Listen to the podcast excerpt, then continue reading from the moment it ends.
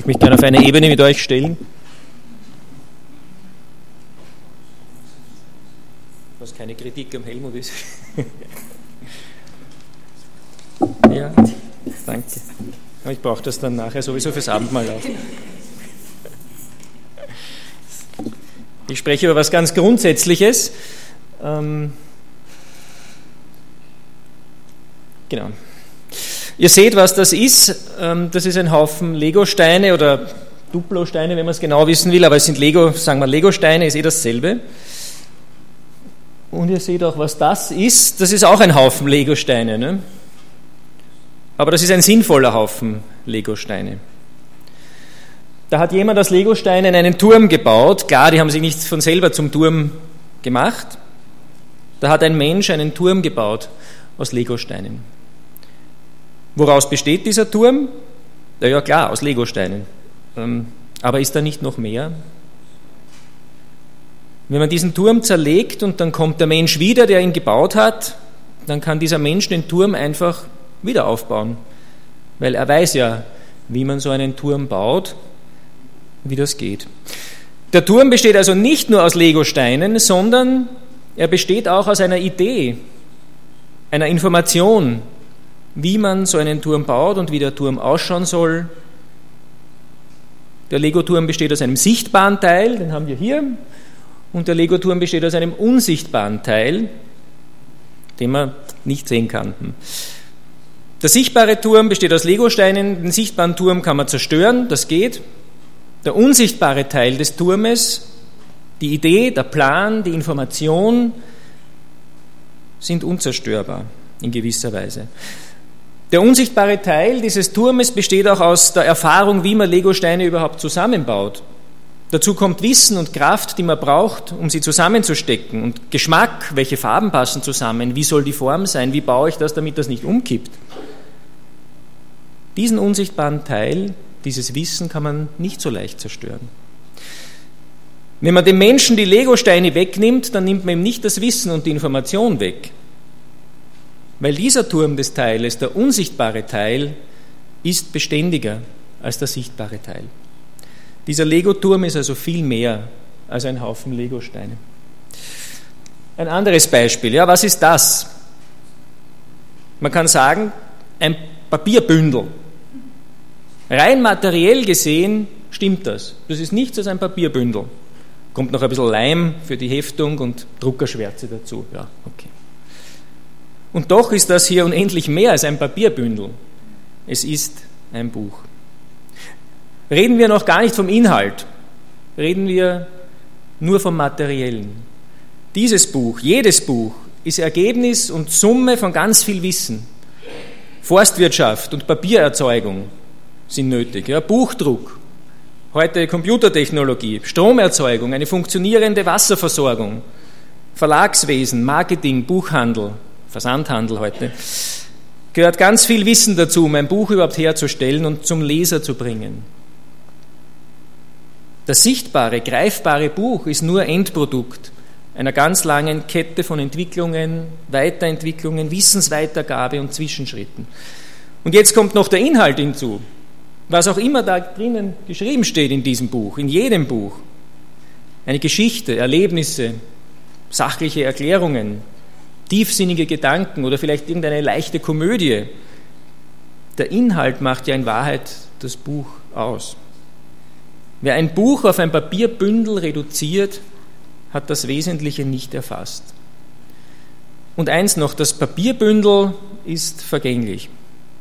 Aber der Inhalt ist in gewisser Weise viel dauerhafter. Das, das Buch selbst ist greifbar, aber vergänglich.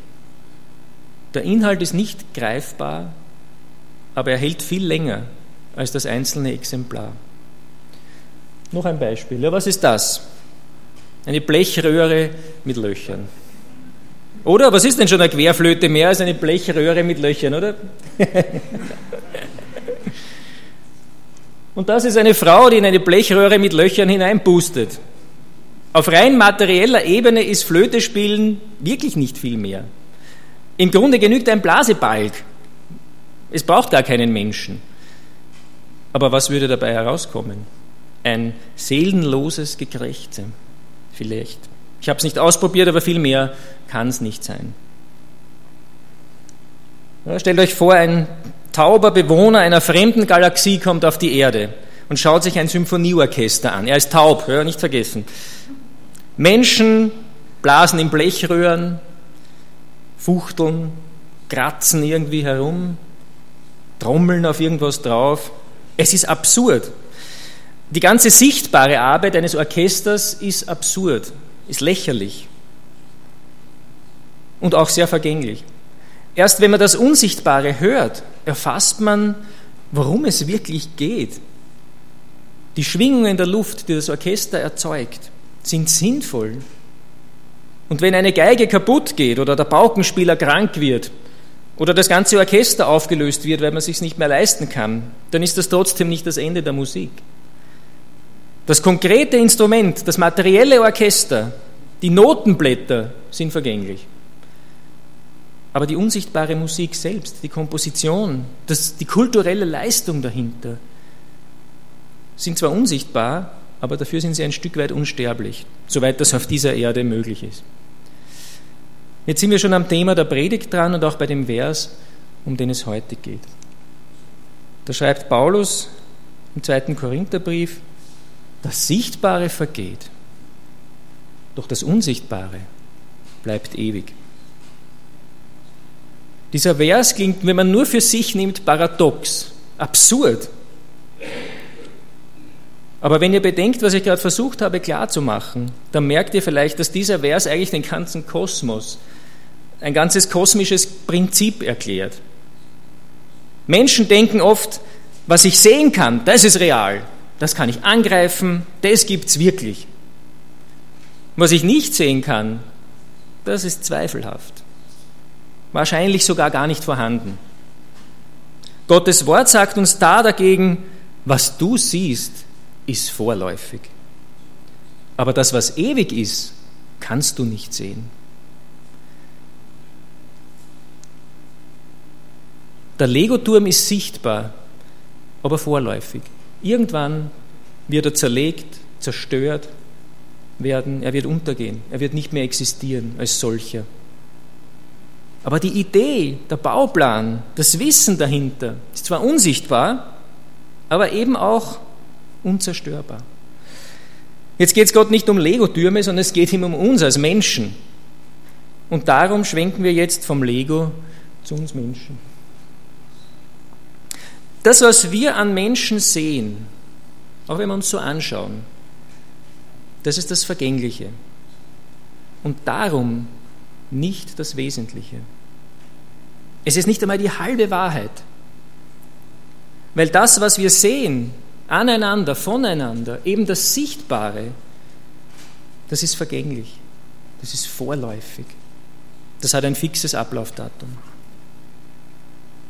Und das ist eine ganz klare Absage gegen den Materialismus. Und mit Materialismus meine ich das, was ich schon mal als Parole auf Hauswände gesprüht gesehen habe, oder es gibt es auch als T-Shirt. Ja. Vielleicht kann es der eine oder andere lesen, da steht, wir sind ein Haufen Atome die wissen, dass wir aus Atomen sind. Also sprachlich hatscht das schon, aber okay. Aber inhaltlich hatscht es noch viel mehr. Im Licht von dem Pauluswort, das wir gelesen haben, heißt das hier, wir sind alle nur das, was wir voneinander sehen. Der Materialismus meint, dass alles am Menschen letztlich materiell und nur materiell erklärbar ist. Gefühle sind vereinfacht gesagt elektrische Impulse im Hirn. Kreativität ist ein elektromagnetisches Reizmuster, nicht mehr. Liebe und Ekel und alle anderen Emotionen sind chemische Abfallprodukte unseres Stoffwechsels. Unsere Persönlichkeit, laut Materialismus, nur eine vorübergehende Kombination von Molekülen und ihren chemischen Interdependenzen, Abhängigkeiten voneinander. Frömmigkeit ist nur eine Folge genetischer Veranlagung. Und die geht wiederum auf Säuren und Basen zurück. Nichts Besonderes. Alles, was wir erleben, was wir in unseren geliebten Menschen, Partnern, in unseren Kindern sehen, alles nur Folge von physikalischen, chemischen, elektromagnetischen Vorgängen. Wir sind alle nur ein Haufen Atome. Ich rede darüber, weil dieser nackte Materialismus eine, nach meiner Wahrnehmung, eine der wesentlichen prägenden Strömungen unserer Zeit ist. Einerseits in gebildeten Kreisen, auch unter Wissenschaftlern, aber noch viel mehr im Alltagsgespräch der ganz normalen Leute. Es ist eine Auffassung, die unser Handeln in unseren Gesellschaften prägt und steuert. Der Mensch ist letztlich nur Materie und nur das, was sich materiell erklären lässt. Es gibt daneben auch andere Strömungen, Spiritualität, neue Religiosität, das kennen wir, aber dieser Materialismus ist auch eine besonders starke und mächtige Strömung unserer Zeit. Aber diese Sichtweise, dieser Sichtweise widerspricht die Bibel, widerspricht Paulus hier. Das Sichtbare, die Atome, die Materie sind vergänglich. Es vergeht. Das wissen wir und dem stimmen auch alle Menschen zu, die halbwegs bei Trost sind.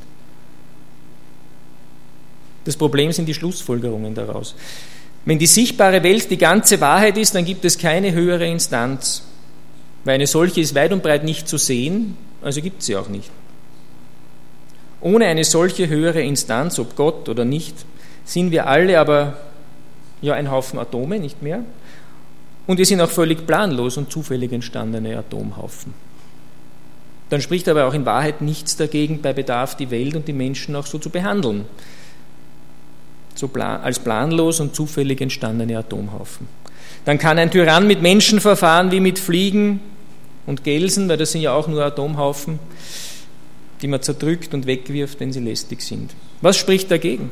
Dann kann der Vater die Frau und die Kinder prügeln und der Vorgesetzte kann für die Karriere über Leichen gehen. Es ist bedeutungslos letztlich. Und der Unternehmer kann seine Kunden betrügen und der Krankenpfleger kann Patienten einschläfern, wenn sie lästig sind.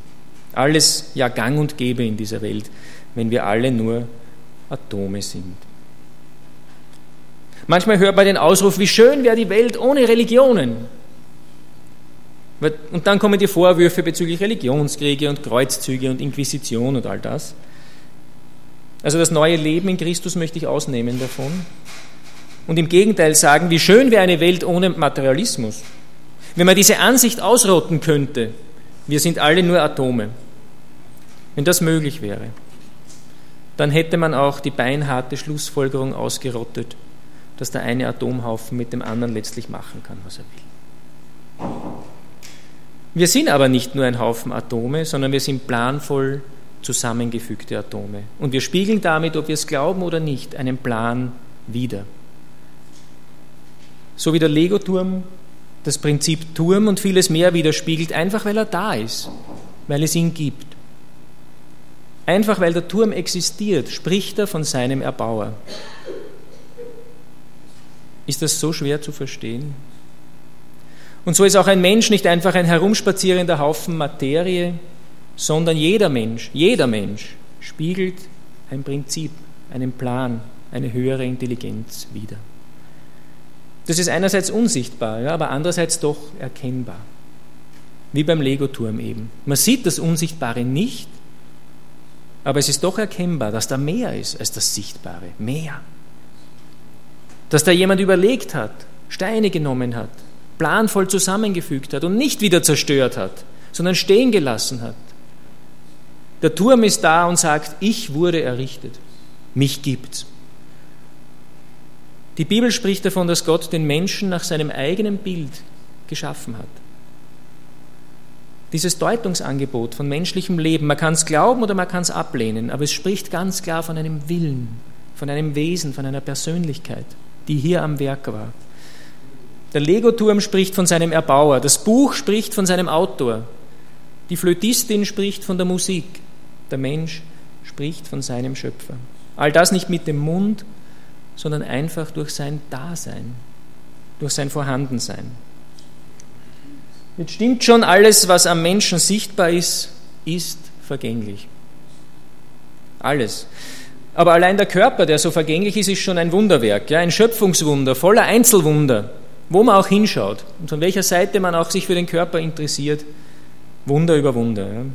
Wir sind nicht ein Haufen Atome, wir sind ein Haufen Wunder, wenn man so sagen will. Vom Auge bis zur Bauchspeicheldrüse und vom Gehirn bis zum Kniegelenk. Und vom Anspringen des großen Blutkreislaufs, beim ersten Schrei des Neugeborenen, ganz ein kritischer Moment, bis zum Immunsystem, alles großartig. Aber da ist noch mehr. Da ist noch das Wesentliche. Wie beim Turm, wie beim Buch, wie bei der Musik. Du bist mehr. Dein Leben, dein Dasein, deine Existenz ist mehr als nur deine Substanz. Und das Wesentliche an dir ist nicht sichtbar. Kein Foto, kein Spiegel, kein YouTube-Video sagt die Wahrheit über dich. Das Sichtbare an dir ist nicht das Wesentliche. Weil damit es deinen sichtbaren Teil überhaupt gibt, muss es vorher etwas Unsichtbares über dich gegeben haben. Eine Idee, eine Information, ein Wissen. Und wenn, man, wenn jemand jetzt ganz schlau sagt, ja, das steckt in den Genen, in der DNA drinnen, dann bleibt die Frage, ja, und wie ist dieses Wissen da hineingelangt? Wo hat es begonnen? Wer hat sich das ausgedacht? Damit es einen sichtbaren Legoturm gibt, muss vorher die unsichtbare Information darüber da sein, was ein Legoturm überhaupt ist und wie man ihn zusammenbaut. Damit es einen sichtbaren Menschen gibt, muss vorher die unsichtbare Information da sein, was ein Mensch überhaupt ist und wie man ihn zusammenbaut. Und so wie der Legoturm sich nicht selbst erfinden kann und zusammenbauen kann, kann das auch der Mensch nicht. Es muss eine größere Information von außen kommen und sich den Legoturm ausdenken und dafür sorgen, dass er auch wirklich entsteht. Ich will euch heute nicht mehr als impfen ja, gegen die Lüge, gegen die Lüge, wir sind nur ein Haufen Atome, ist eine Lüge. Es stimmt nicht. Ich will uns stark machen gegen den Gegenwind, der in unserer Gesellschaft pfeift. Es braucht Gott gar nicht. Die Welt kann von selbst entstehen. Das geht. Und jeder Mensch auch, kann auch von selbst entstehen. Braucht Gott nicht. Das ist eine Lüge. Es klingt vielleicht wahnsinnig gescheit und faszinierend, ja, wenn Menschen uns das weismachen wollen. Aus dem Chaos kann Ordnung von selbst entstehen. Aus dem Nichts kann Leben entstehen. Der Ursprung des Universums, ich zitiere jetzt, ist ein selbstgesteuertes Spontanereignis aus einer Singularität heraus. Klingt ja, vielleicht in gewisser Weise gescheit, vielleicht sogar weise. Ja, aber die Furcht des Herrn ist der Anfang aller Weisheit. Diese Furcht bedeutet die Unterordnung unter die Tatsache, da ist ein Herr. Da ist ein Wesen, da ist ein Wille, der mich aus dem Unsichtbaren herausgeschaffen hat und gerufen hat ins Sichtbare, aus dem Nicht-Dasein ins Dasein. Auf der Basis seiner Ideen, seiner Informationen, seiner Pläne bin ich entstanden und du auch. Darum gibt es mich, so wie es mich gibt. Das Sichtbare an mir ist vergänglich. Ja. Aber dieser unsichtbare Anteil, diese Information über mich, diese Ideen Gottes über mich, diese Pläne Gottes mit mir, die sind ewig. Dazu gehört meine Persönlichkeit. Dazu gehört meine Errettung und Erlösung aus dem Fluch der Sünde und der Vergänglichkeit, aus dem geistlichen Todesschlaf. All das durch Jesus Christus. Das kann man alles nicht sehen. Aber gerade darum ist es wesentlich beständiger als meine Körperzellen, die immer mich verlassen. Ich bin viel mehr als das Sichtbare. Das Wesentliche an mir kommt von Gott und ist unsichtbar. Die Bibel sagt übrigens, dass einmal offenbar werden wird, ja, was wir wirklich sind als Kinder Gottes. Das wird man dann auch sehen können. Und da wird vieles, was heute unsichtbar ist, plötzlich sichtbar werden. Ich bin eine Idee und du bist eine Idee. Ich spreche jetzt verallgemeinert. Ja. Du kannst das für dich mitsagen. Ich bin eine Idee, ein Plan, eine Information von Gott und nicht nur ein Haufen Atome. So hoch darfst du von dir denken, nicht niedriger. Und so hoch sollst du auch von anderen denken, nicht niedriger, nicht niedriger. Wenn du dich und deinen Nächsten so siehst, kommst du auf andere Schlussfolgerungen über dich, über die Menschen, über die Welt und auch über unsere Gemeinde. Und jetzt kommt eine Stunde lang der Teil der Predigt, wo ich diese Schlussfolgerungen ausbreite. Na, kommt nicht. Das ist eure Aufgabe. Zu überlegen, was heißt das für mich? Was heißt das für mein Leben, wenn das wirklich stimmt? Da bist du dran. Die Predigt ist nur ein Doppelpunkt, kein abgeschlossenes System. Lass dir das selber zeigen, was das für dich heißt und für deinen Umgang mit Menschen, für dein Denken über andere Menschen. Können wir alle viel lernen und viel ändern.